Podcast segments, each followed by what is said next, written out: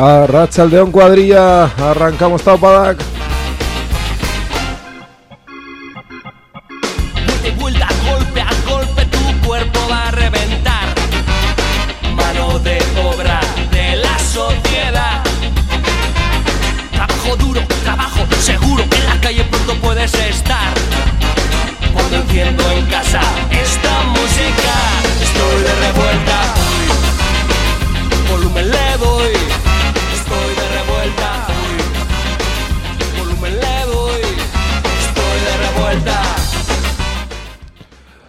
A Rachaldeón Cuadrilla, arrancamos Taupada con das libres de Guski Ratia, 107 y 91.0 del FM, 6 y 1 minuto de la tarde, adelante. tiempo de divagar. Alguien controla toda tu vida. Siento frío, estoy herido, no sé contra quién atacar. Cuando enciendo en casa esta música, estoy de revuelta.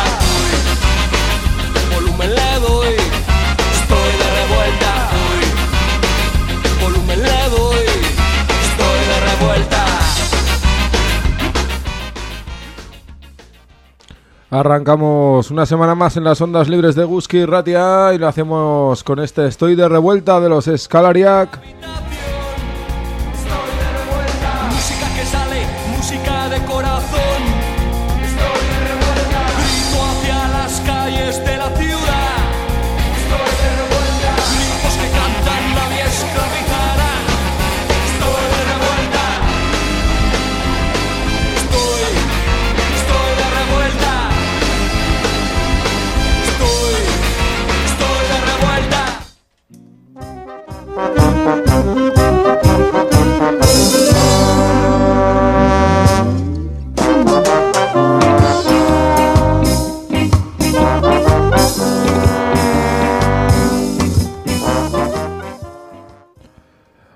Estamos de revuelta que decían los Escalariac, la voz de- del inmortal Juancho Escalariac. Arrancamos un nuevo Taupadak aquí en las ondas libres de Guski Ratia y lo hacemos trayéndoos como cada semana dos contenidos la mar de interesantes. Por un lado nos vamos a acercar a la reforma de pensiones que se nos viene encima. Parece haber ya acuerdo entre el gobierno más progresista del mundo, UGT y comisiones obreras para su acuerdo lo analizaremos de la mano del sindicato ELA, de Iñaki Zabaleta, del centro de estudios de este sindicato. Con él veremos que esta reforma está vinculada a esos Jet Generation, a esos fondos europeos, a esa lluvia de millones para empresarios y banqueros.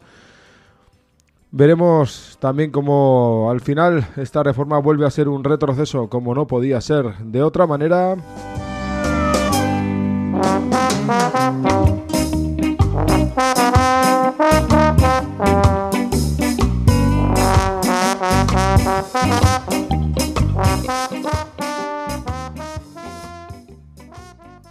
Y para la segunda parte del programa tenemos una entrevista en torno a la sanidad. Lo hacemos con la plataforma Navarra de Salud. Con ellos hablamos de esa subidea, de la atención primaria, del déficit que tiene esta sanidad, de cómo se va deteriorando poquito a poco. Y lo hacemos en vísperas de esa huelga que todavía sigue en pie para este jueves 23 de marzo.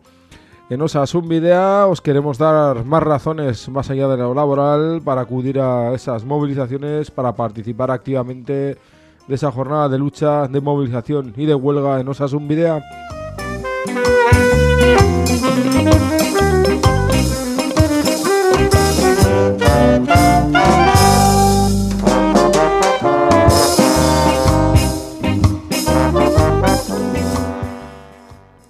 Así que si os parece, arrancamos con un poco de música y vamos ya a darle paso a las gentes del sindicato ELA. Vamos a charlar con esta central sindical en torno a pensiones.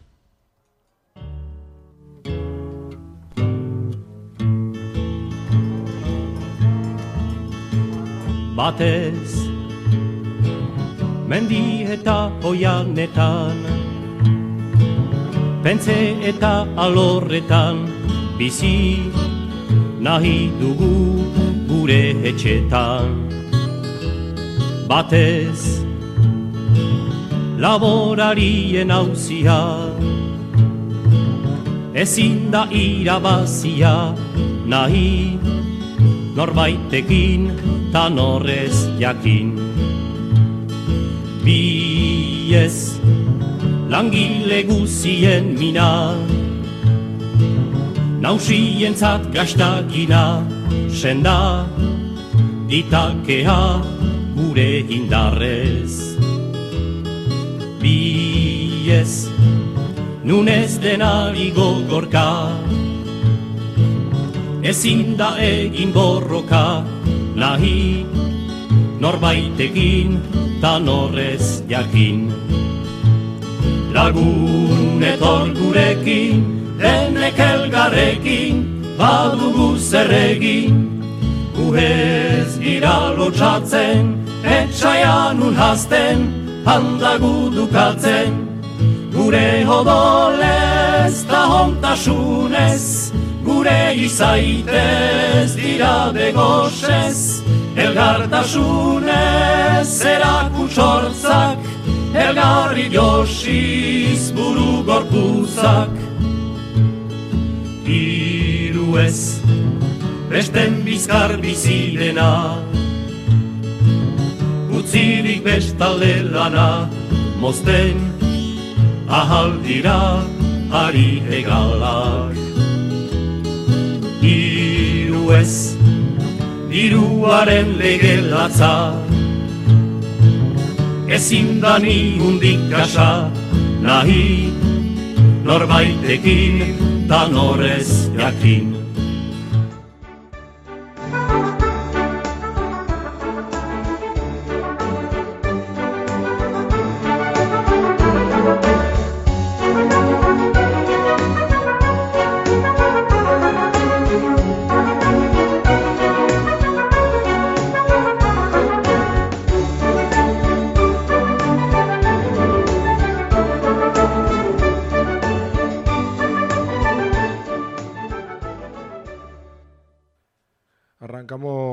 el programa de hoy hablando nuevamente de pensiones, en concreto del, del acuerdo que parece que, que está ya en ciernes, al menos entre las organizaciones sindicales, UGT, comisiones obreras y el gobierno del Estado. Queríamos eh, analizar esta reforma, lo que se va conociendo de, de ella.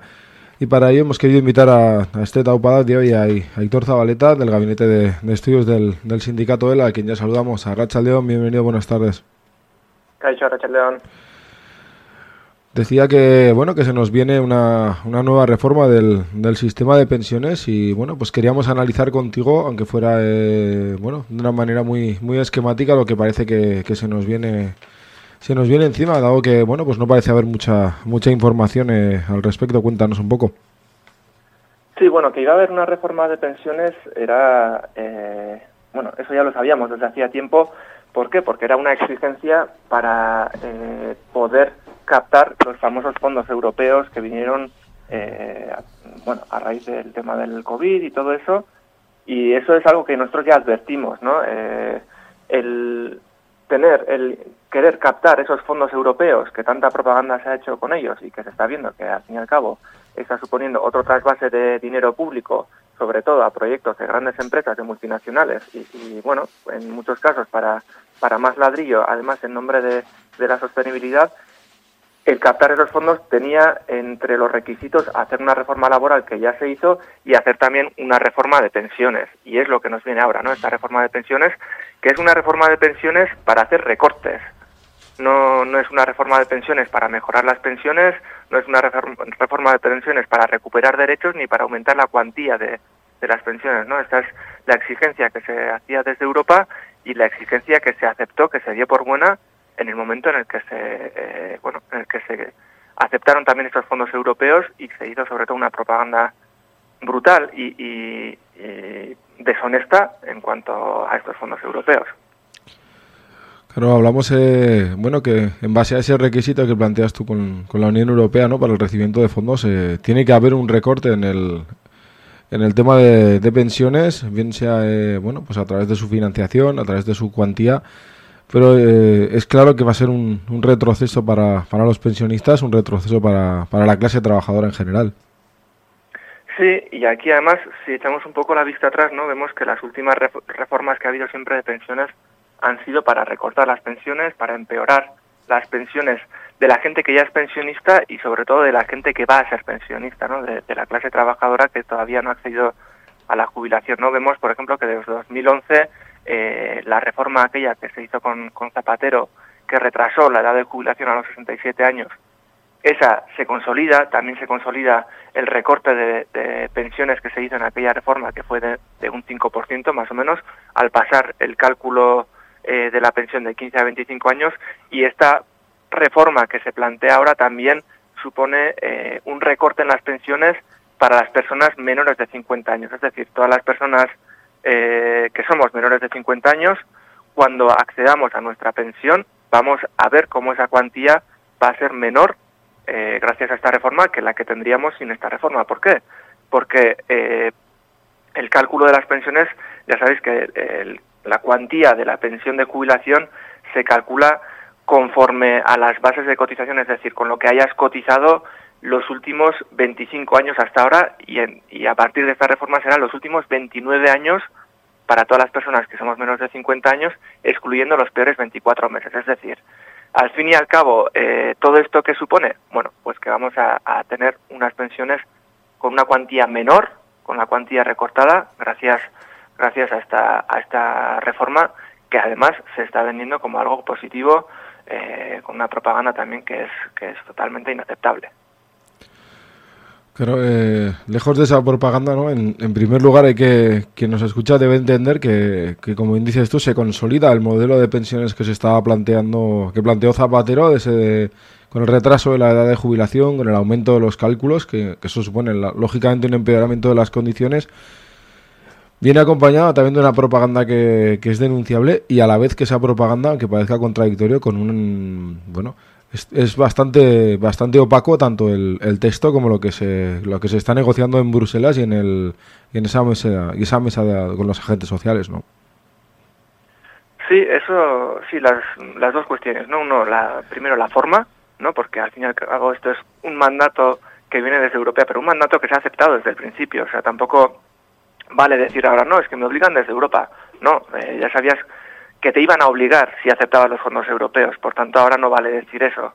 Pero es, cierto que ese mandato eh, es totalmente opaco y que la forma en la que están haciendo esto también eh, no es para nada clara. Esto se va a llevar a cabo mediante un real decreto eh, del gobierno español y, eso significa que luego este real decreto se, se, aceptará, pero no es una tramitación ordinaria de una ley con un debate, con bueno, con, con la transparencia que exige eh, mínimamente no cualquier cualquier sistema democrático que, que está poniendo en juego algo tan importante como son las pensiones no y además aquí hay otros elementos que lo hacen todavía más opaco no porque se abre la vía a que la IREF que es eh, la IREF es la autoridad independiente de responsabilidad fiscal es lo que se llama que es un organismo totalmente neoliberal que se creó eh, cuando se hizo la reforma famosa de la Constitución eh, para eh, priorizar el pago de la deuda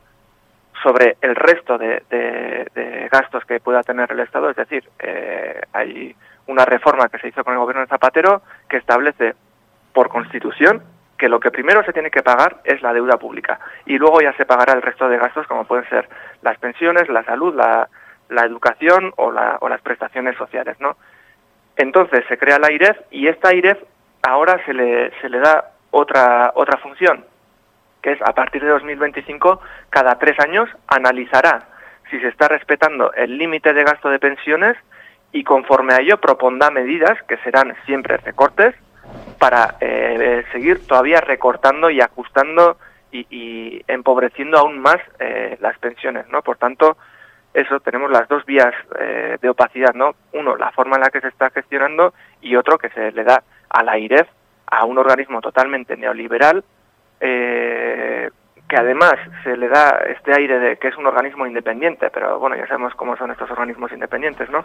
Que siempre responden a las, a las eh, ideas y a los intereses más eh, neoliberales y este organismo podrá proponer y podrá llevar a cabo casi eh, pues bueno más recortes de una forma estructural en las pensiones.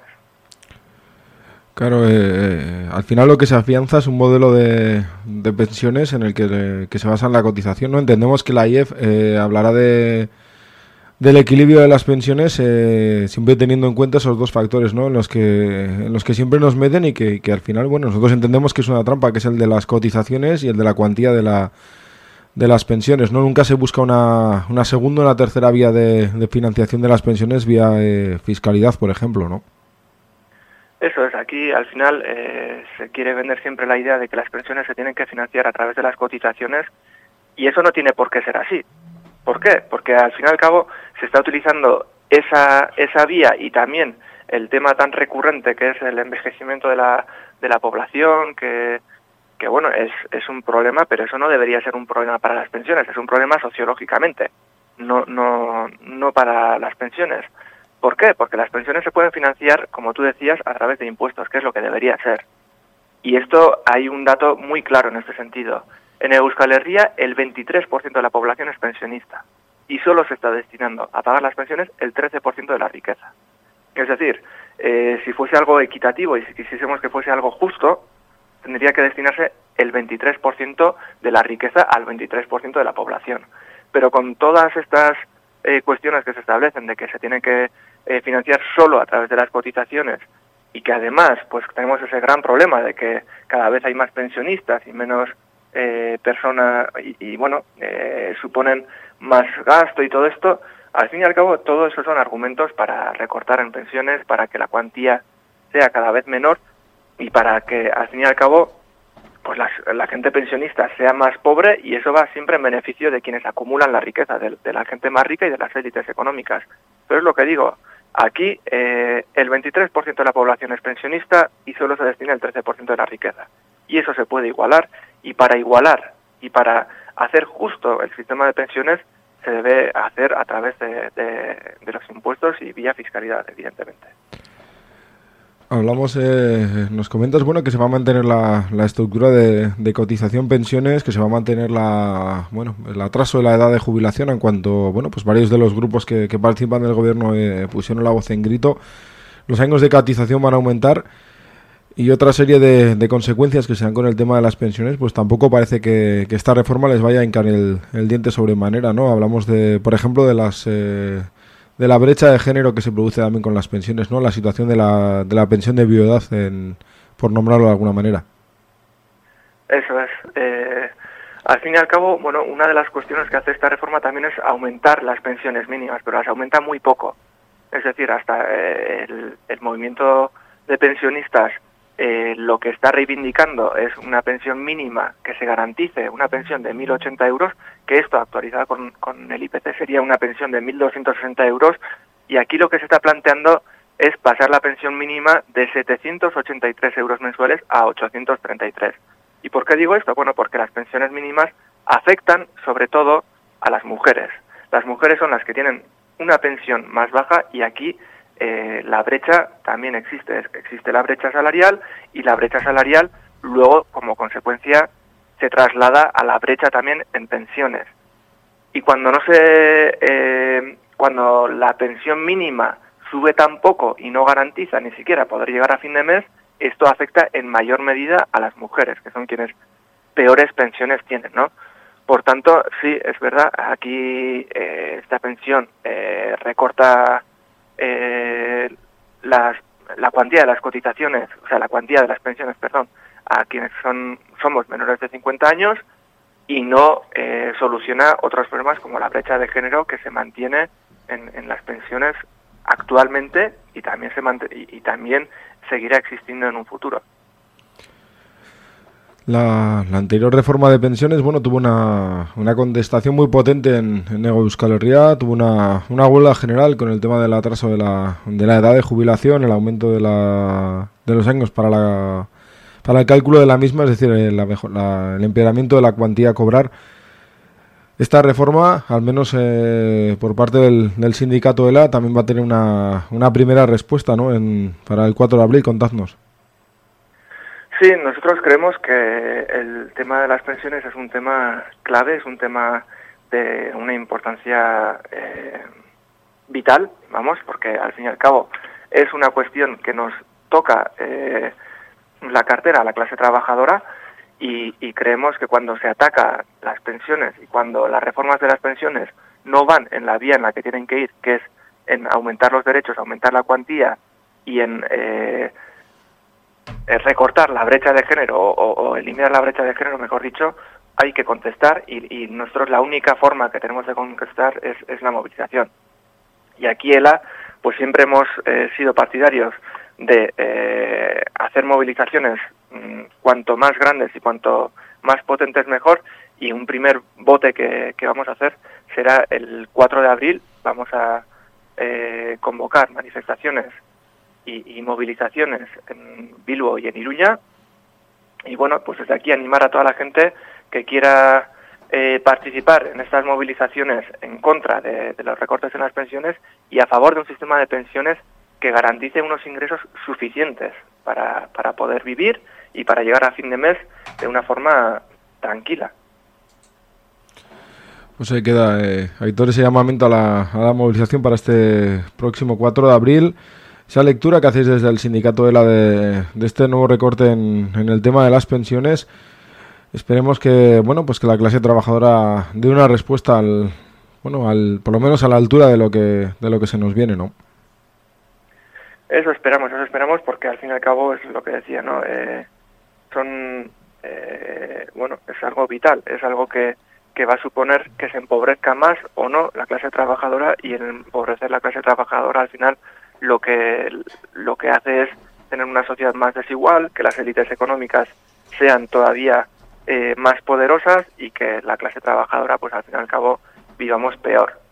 Por tanto, creemos que movilizarse es eh, bueno, es básico y es lo que nos corresponde. Por tanto, bueno, aparte de, de, que estamos apoyando todas las manifestaciones de los movimientos de pensionistas, pues también hemos querido hacer nuestras propias movilizaciones y el 4 de abril, eh, quien quiera va a tener posibilidad de participar en esas movilizaciones en Bilbo y, y en Iruña. Pues ahí queda eh, esa denuncia, ese llamamiento a la, a la movilización para el, para el 4 de abril. Solo nos queda agradecerte por los minuticos que has estado aquí en, en Eguski Ratia, trasladándonos vuestro análisis con, con, el tema de pensiones y como no puede ser de otra manera, pues bueno, pues deseándose mucha suerte en esas eh, en esas protestas contra el contra el recorte en las pensiones. Vale, muchas gracias. Venga, a vosotros, Agur. Agur.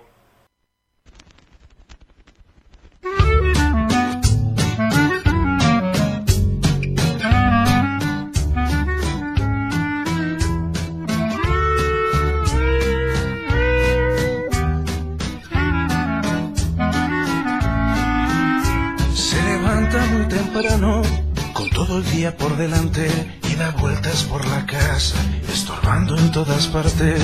Se anuda al fin la corbata en tiempos tan elegante, lo mismo que un pincel. El viejo se echa a la calle con el pan debajo del brazo, visita todos los bares, tomas ponnos unos tintos, que invito a las amistades. A voces arregla el mundo y a voces, aunque se pase, pontifica de los toros, de la lira y del cante. Si las cosas, ya le digo, soplaran con otros aires y aquella maldita guerra, como acabó no acabase, ni aquí estaría yo ahora, ni usted. Y lo más probable es que la tortilla misma, la vuelta, tendría que darse y suspira con nostalgia de aquel que todo lo sabe y una mirada a esa niña que la edad no mata el hambre. Hoy es día 28 y la pensión viene tarde. A los viejos ya le digo, no bailar no nos quita nadie. Con un vinito en el cuerpo, el viejo a su casa se abre. Ella lo espera en la puerta Menudo cuerpo me traes, Comen los dos en silencio, de vez en cuando una frase rompe las cuatro paredes. Decías algo, ni hablaste. Son tantos años de oírse que no saben escucharse. ¿Sabes algo de los chicos? El mayor llamó ayer tarde. Pasan el tiempo en silencio, después de comer no salen. Luego cenan y ven tele un ratito y acostarse si las cosas es verdad. Soplaran con otros aires y la sombra del olvido con el tiempo no arrastrase recuerdos que en este otoño dejan huérfano el paisaje. Otro gallo cantaría quizá no sería tan tarde suspira con nostalgia de aquel que todo lo sabe y una mirada esa niña que la edad no mata el hambre. Hoy es día 28 y la pensión viene tarde. A los viejos ya le digo, lo bailado no nos quita nadie.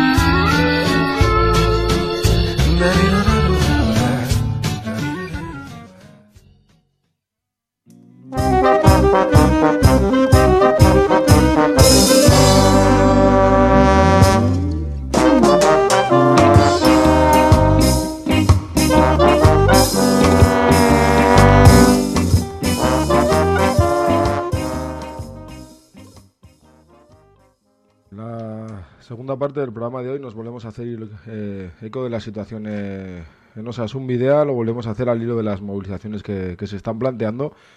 Este pasado sábado mismo había una manifestación, se celebraba una manifestación en, en Iruña con el tema de, la, de Osasun Videa y las condiciones de trabajo de, sus trabajadores y trabajadoras. Queríamos acercarnos al tema sanitario y hacerlo en este caso, la semana pasada lo hacíamos eh, a nivel sindical, queríamos hacerlo con, con la plataforma Navarra de, de Salud una plataforma que lleva mucho tiempo en, la pelea de, la atención primaria, en la pelea para la dignificación de, de Osasun Videa. Hemos querido invitar al taupada de hoy a, Félix, integrante de, esta plataforma, a quien, a quien ya saludamos. A Rachel León, Félix, buenas tardes. A Rachel León. Decíamos que la, que la plataforma de salud lleva mucho tiempo en, la pelea, en la denuncia de las eh, condiciones que se están dando en, en Osasun Videa. ¿Cuál es, eh, así a grandes rasgos, la, la situación en, en en, en el sistema navarro de, salud? Bueno, pues según, según nuestro, o sea, nuestra manera de verlo, el grado de deterioro del sistema público de salud, pues es, es grande y, y no acabamos de ver que las instituciones, que la consejería diera, diera un movimiento, o sea, de una vez por todas se volque en, mejorar la situación que existe, con presupuestos, con quitando eh, uno de los puntos claves es también que, que, eh, que, tenemos una, una, ya diré, unos profesionales con un, con un porcentaje de, de eh, temporalidad de un 50%, cuando la Unión Europea está diciendo que no tiene que pasar del 8%, porque es muy importante que los profesionales sean estables en sus puestos de trabajo, porque este tipo de, de trabajo, la sanidad, es muy importante, el cara a cara con la, con la población, con la ciudadanía que acude ya por sus problemas socios, sociosanitarios, ¿no? Entonces, el contacto, el tener profesionales de referencia es fundamental y no que te estén cambiando cada, cada dos por tres el profesional, pues porque la confianza entre uno y otra persona es lo que lo que le da mucho valor a esto porque solemos decir que la mayoría de los profesionales, o sea, la mayoría de los problemas son sociosanitarios. Estadísticamente se está hablando de que de que un 40 o un 50% no son eh, no son situaciones que, que se regulan con una medicina o con una cirugía menor o con algo así, sino que son un problema en el cual influyen las desigualdades sociales de manera muy importante en el sentido de que el paro, la pobreza energética, los desahucios, todos estos problemas eh, le invaden a la persona. Y esa persona no y ese problema no se soluciona como acabo de decir con un pues eso con una medicación o yo qué sé. No no esos problemas se solucionan pues que conociendo en los centros de atención primaria que somos los que más derechos o sea los que más estamos con la población conociendo esos temas pues haciendo el trabajo nuestras trabajadoras sociales de los centros de atención primaria junto con instituciones de otro tipo intentar solucionar esos problemas de, desigualdad social que influyen tanto en las personas ¿eh? la plataforma preguntabas al principio o querías pues llevamos más de 10 años trabajando a raíz de la de esta última crisis aunque antes en los años 2000 porque los problemas eran empezaban a ser lo que son ahora, pero ya se notaba entonces la ya menos personal, menos presupuestos en atención primaria, que es la base de, de la sanidad pública, ¿eh? porque si, si funcionara bien la atención primaria, se dice que hasta el 90% de las urgencias de hospitales se tenían que solucionar en atención primaria, no en los hospitales. Y lo único que hacemos, o lo único que se hace, si, si no se consigue ese trabajo, solucionarlo en atención primaria, lo que se hace es grabar los hospitales, eh, ser las urgencias de hospitales más caras, más eh, atosigadas, con más población. ¿eh? Entonces nosotros, esta plataforma desde el año 2010, 11, así más o menos, que se formó a raíz de la crisis y, y a raíz de que se empezó a quitar dinero público de la sanidad entre el dos, o sea que no es una cuestión de ahora, es una cuestión de hace muchos años y los gerentes que están ahora ya estaban en aquellos tiempos en la cercanos o trabajando en atención primaria, como la consejera Santos Indurain. O sea que no es que le pilla de improviso esto. Entonces, desde entonces se bajó, fijaros, eh, o fijémonos, se bajó de mil millones que en el año 2010 se empleaba en, en sanidad, en Osasunvidea, se bajó hasta el 2015 en 300 millones menos, que eso es una burrada de dinero. Entonces, lo que, lo que estamos, y a raíz de ahí es empezar a subir eh, paulatinamente, paulatinamente, y ahora estamos en 1.300 millones. Pero es que en estos 13 años la población ha envejecido mucho, eh, precisa más recursos, precisa más cuidados, y ese es el problema que tenemos. Y, no sé, lo último, y en este sentido, y la atención primaria, que es la que debía ser la que trabajara en la mayor parte, como he comentado, pues está la atención primaria que se le sigue dando un 15, un 16%, cuando la Organización Mundial de la Salud dice que se tenía que llegar al 25%. Y esto está desde no desde el año 2010, está desde el año 2000. O sea que, que ya entonces también eh, varias personas estábamos integrantes en otro grupo que era la plataforma 10 minutos y ya peleábamos por estos recursos porque se aumentaran los recursos. Y ese es el tema que no se da y encima publicitando continuamente lo público-privado, que ya vemos en todo en general que lo público-privado es dinero público para beneficio privado. Nosotros no nos metemos con los privados en el sentido de que de que hagan su actividad pues vale, que trabajen en lo privado y se acabó. Nosotros eso no criticamos, en teoría, pero lo que sí criticamos es que se meta en, el, en lo público, que cojan recursos que se les dé recursos públicos cuando lo público no está como tenía que estar, sino que está bastante mal. Ese es un poco el tema que defendemos. Pero claro, pero tenemos como último detalle en este aspecto, tenemos que, que que eh, que hay, eh, o sea, que dentro de la administración hay tres grupos de, de profesionales que, que, reciben, o sea, que, que les asisten las mutuas, como por ejemplo Muface, que está en la enseñanza. Luego el, el, ejército y la policía también tiene su seguro específico, que joder, ahora no me es ANFAS, creo que es ANFAS o ISFAS. Y después los, eh, los de la judicatura, MUJEGU. O sea que, que tenemos que dentro de la misma administración tenemos personas privilegiadas, por decirlo de alguna manera, entre comillas, pero vamos, es la verdad, o sea, que pueden elegir lo público, lo privado, y van a lo privado a consultar, sí, pero cuando necesitan algo fuerte o algo importante o alguna cirugía importante, a, la, a.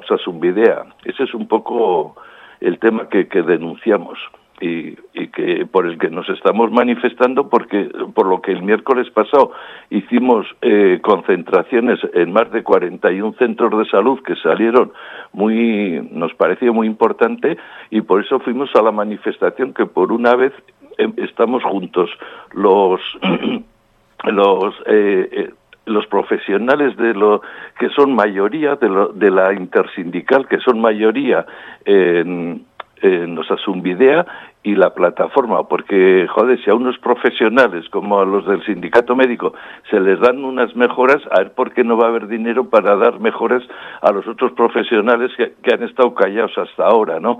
Que han estado aguantando el tirón, que la administración decía que no había dinero, que había que aguantar, que no, no, tienen su reivindicación. Nosotros nos metemos en las reivindicaciones de los sindicatos porque no somos porque no, no somos sindicales. Nuestro es una organización en la que sí hay algún sindicato, pero hay ONGs, hay personas a nivel particular, pero, pero sí estamos de acuerdo en que si mejora la calidad de trabajo y de condiciones de trabajo de los prof y se aumenta la plantilla y se quita la interinidad tan enorme que existe, joder, los profesionales van a trabajar con un grado de satisfacción mejor y eso va a repercutir en todo, en todos nosotros y las reivindicaciones de ellos, la segunda parte de sus reivindicaciones son las mismas que las nuestras, la defensa de una sanidad pública de calidad y universal. Es, esa es la defensa en la que estamos juntos nosotros y con el apoyo de la ciudadanía, claro. Se puede ver, eh, Félix, si se ha dado un salto cualitativo ¿no? en, eh, en esa pelea. Ha pasado de, de estar vosotros eh, peleando esa, de, esa defensa de la de esa subidea de la, de la, del Servicio Público de, de, Salud aquí en Navarra a encontraros también a que a nivel sindical bueno pues están a, eh, también asumiendo eso, esa pelea, ¿no? defendiendo esa, esa lucha, ¿no? Se está poniendo en, en primera mano porque sí que existe un, riesgo cierto de que se, de que se deteriore la, el sistema sanitario, ¿no? De que, como bien decías tú, bueno, nos esté dando en la tecla, orientando el tema hacia la atención primaria, sino a la hospitalización y también en el sentido de la precariedad de los eh, profesionales de la sanidad que también repercuten en el servicio que se da, ¿no? Esto es una pelea, eh, digámoslo así, laboral, estos, eh, la que estamos viendo estas semanas pero que lógicamente repercute a, a quienes somos usuarios de, de Osasun Video, ¿no?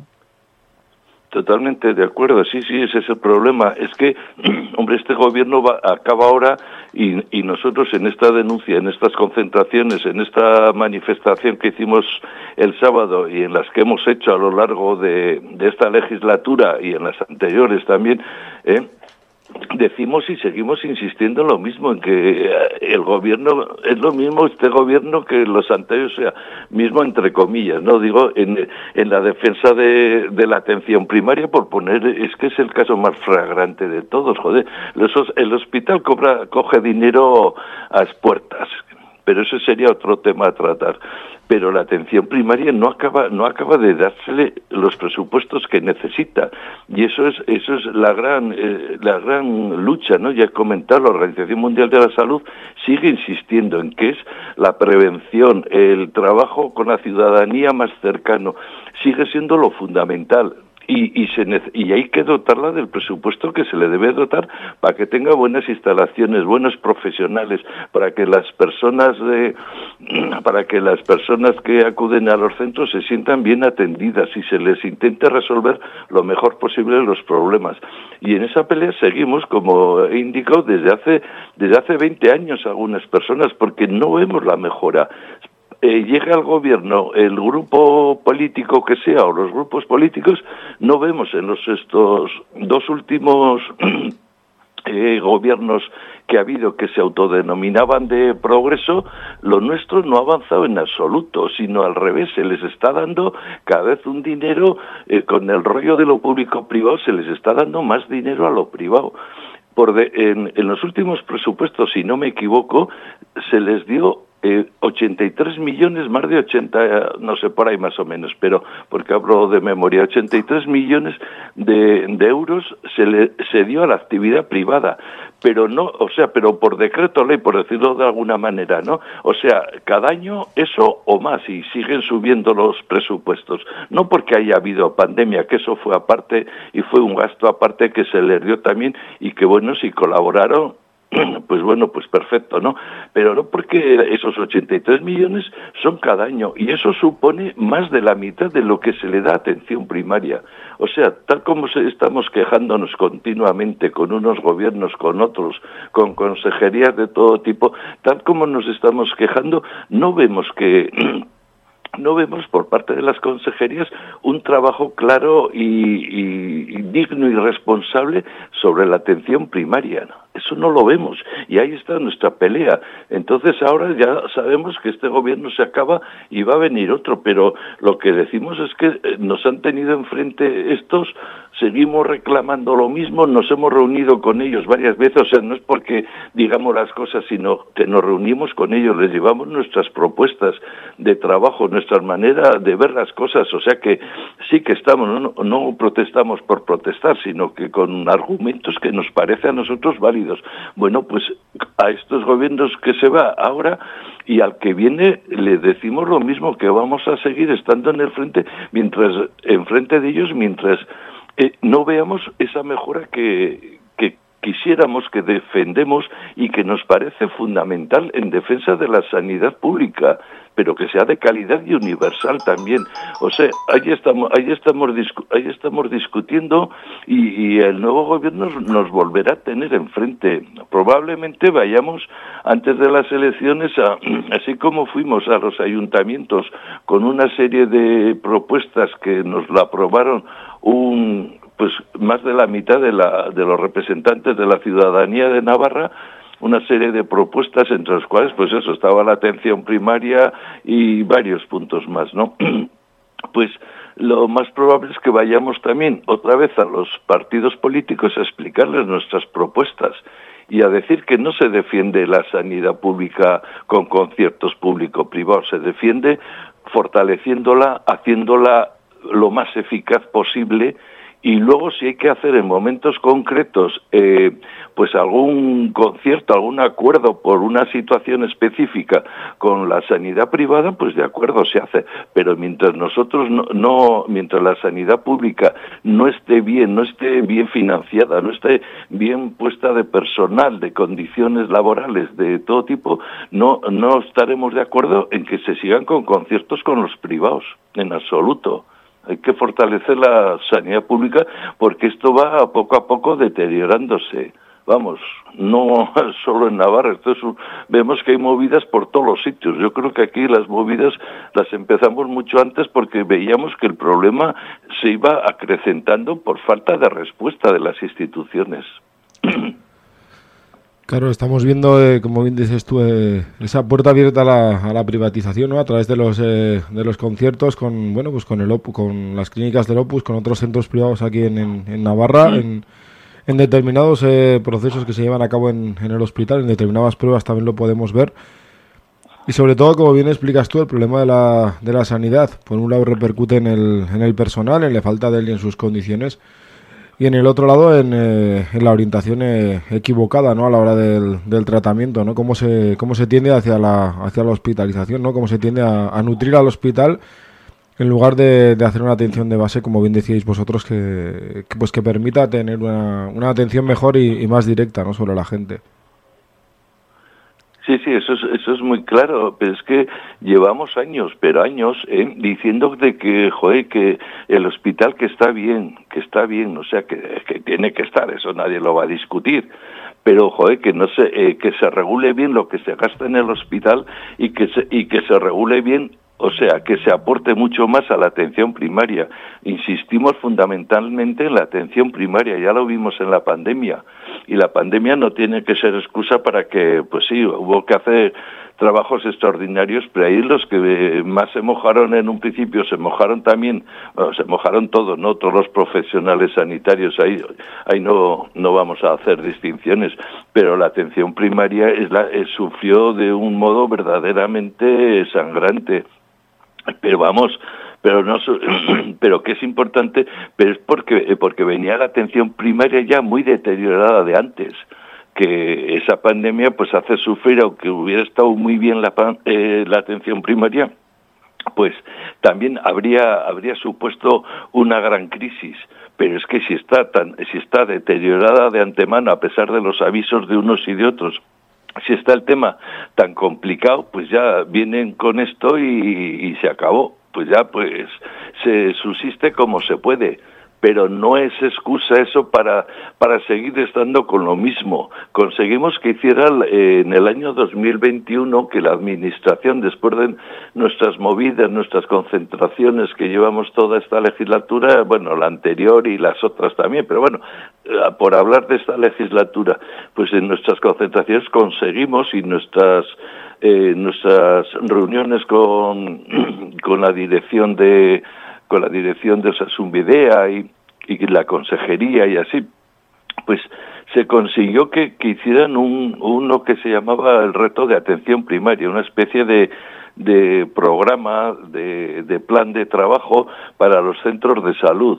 Bueno, pues hasta que empezaron con la movida el sindicato médico, no habíamos visto eh, tan solo ahora, y hablo del año 2021, cuando se presentó ese plan, y estamos en el 2023. Bueno, pues hasta hace un mes y pico no hemos visto, y tanto con los sindicatos como con el sindicato médico, con ellos, joder, con estos señoritos han hecho un plan aparte, pues bueno, pues hasta entonces no hemos visto que, ese, que ese plan se empezara a mejorar y, es que no sé, aquí el dinero se gasta para lo que se quiere, por lo que se ve, ¿no? Porque aquí todos son crisis, pues, y bueno, y, veremos cómo vamos a, salir de estas crisis que encima este fin de semana estamos oyendo lo de los bancos y, lo que, y los rescates. Pues todo lo que se le dé de lo público a esos sitios va a ir, eh, o sea, todo dinero público que se le dé, pues, eh, a, las crisis que hay, como ahora la de Ucrania y como todo esto,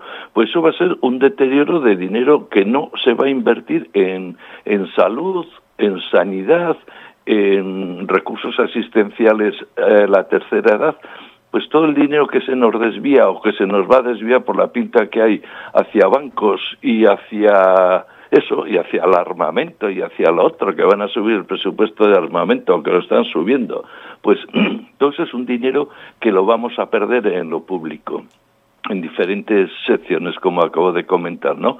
educación, sanidad, recursos para la tercera edad, que están casi todas privatizados, de 70 residencias no hay más que tres públicas, y hay unas cinco o seis que son que son, digamos, pues de, de, grupos religiosos o esto, que parece que son sin ánimo de lucro, no sabemos muy bien eso cómo es, y el resto, el resto son privadas, y que va, y ahora van a hacer, o han hecho ya dos o tres nuevas, y son privadas, y eso es con dinero público, pero privado, entonces, y bueno, ya sabemos todos los precios que cuestan eh, las estancias en esos sitios, o sea que no, está, no son para la población en sí, y eso que llevan mucho dinero público, esas residencias, mucho concierto público y eso, para beneficio privado, porque eso lo que está claro, joder, el que monta un negocio privado, al final los accionistas quieren resultados y quieren dinero, eso, eso es claro, porque si no sería Caritas, ¿no? Por decirlo de alguna manera, así vale el ejemplo,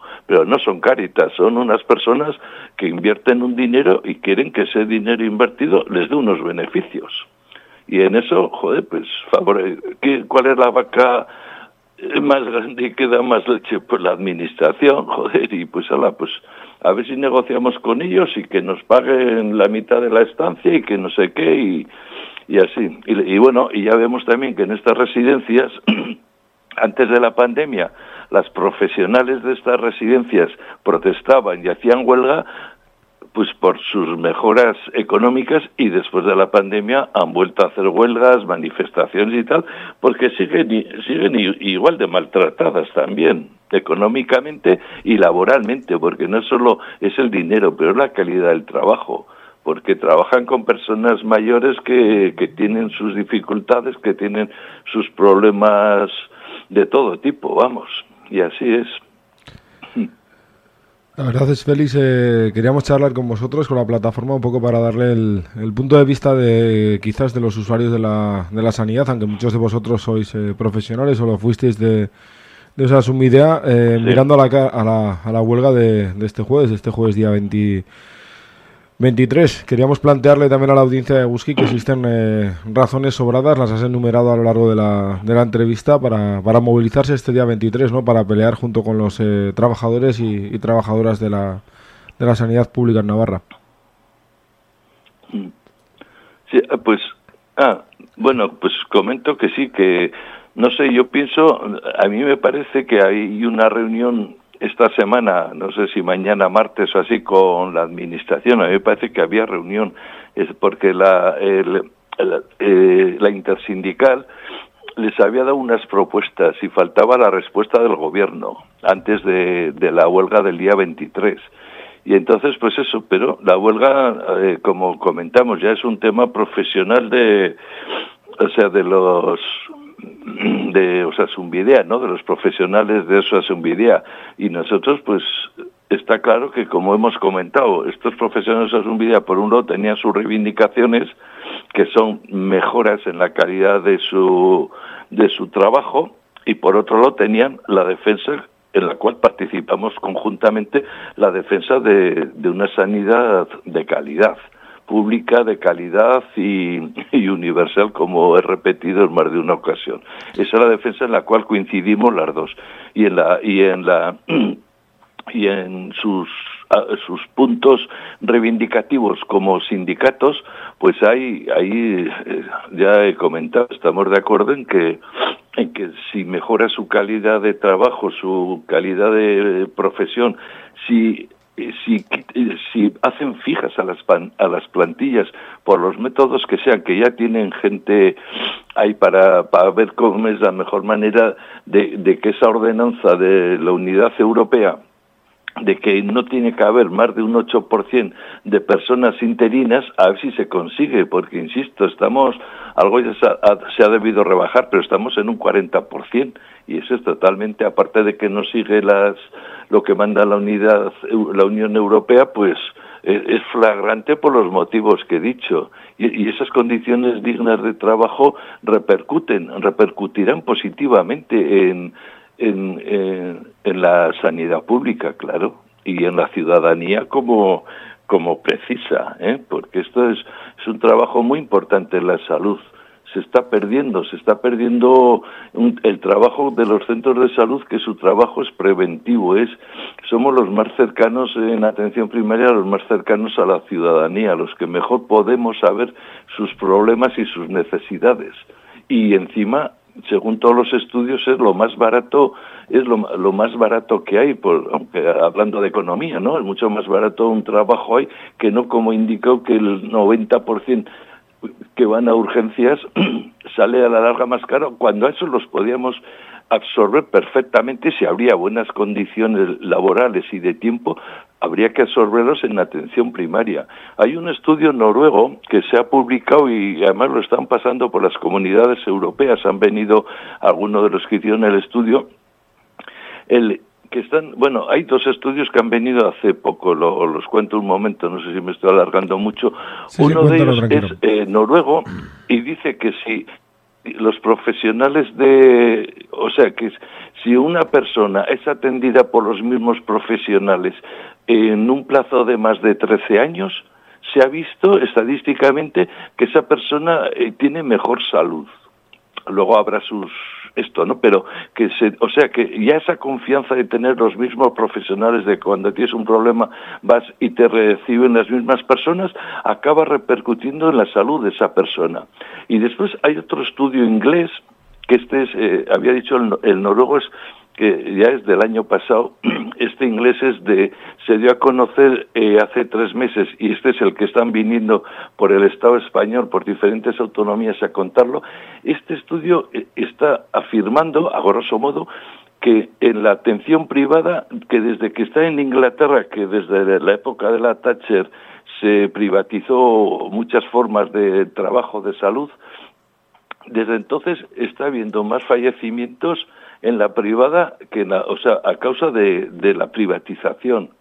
¿eh? a causa de la privatización de la sanidad, de parte de la sanidad, no toda está privatizada, pero se está viendo que, hay más fallecimientos estadísticamente desde que se ha privatizado bastante más la, la sanidad en Inglaterra.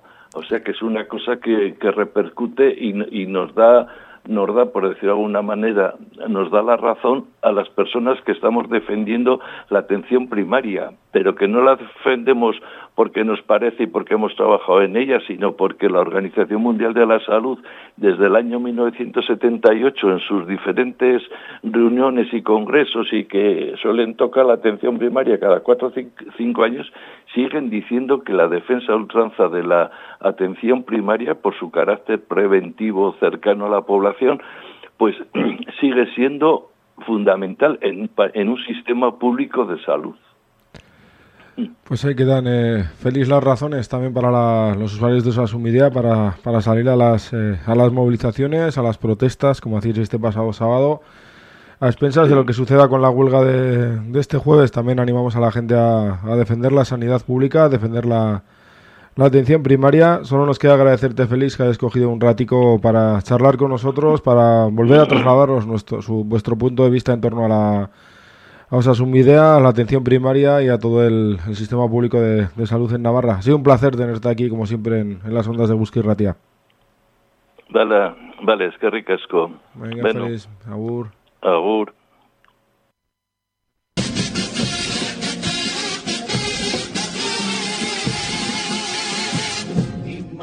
que es el día después que ya todo se privatizó.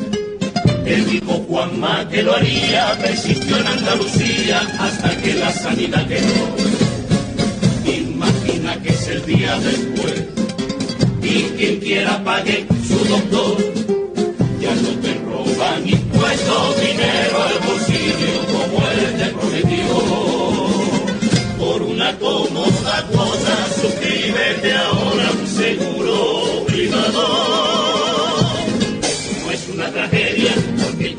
clase media y ya cobras mil euros.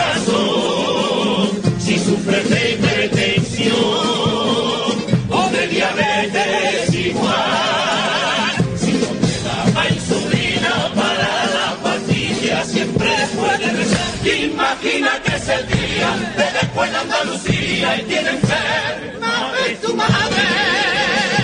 Métela en la residencia, ya no hay ley de dependencia, tu ahorros son bastantes.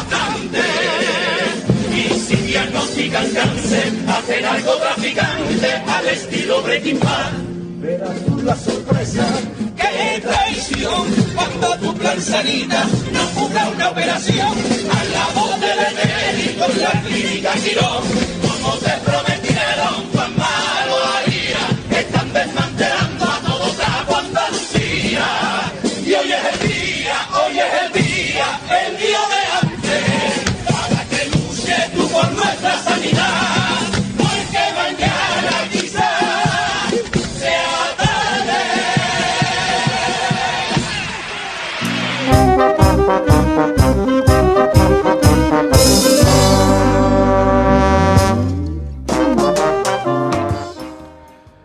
Qué arte, qué reivindicación desde Cádiz, desde los carnavales de Cádiz, desde las comparsas, los trampucheros.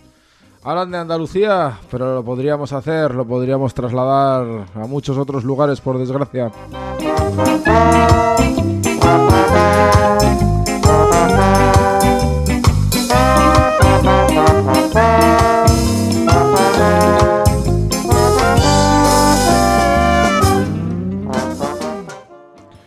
Nosotros nos marchamos ya, nos quedan escasos dos minuticos para las 7 de la tarde para darle el elevo a las gentes de Bon Vivan, ese es el programa de la Reza Rosa. A partir de las 8 de la tarde estarán Leguski nuestro compañero Iñaki Ses con dos horicas de muy, heavy, de muy buen heavy, con ese mítico programa ya Leguski, el ¿Cómo están ustedes?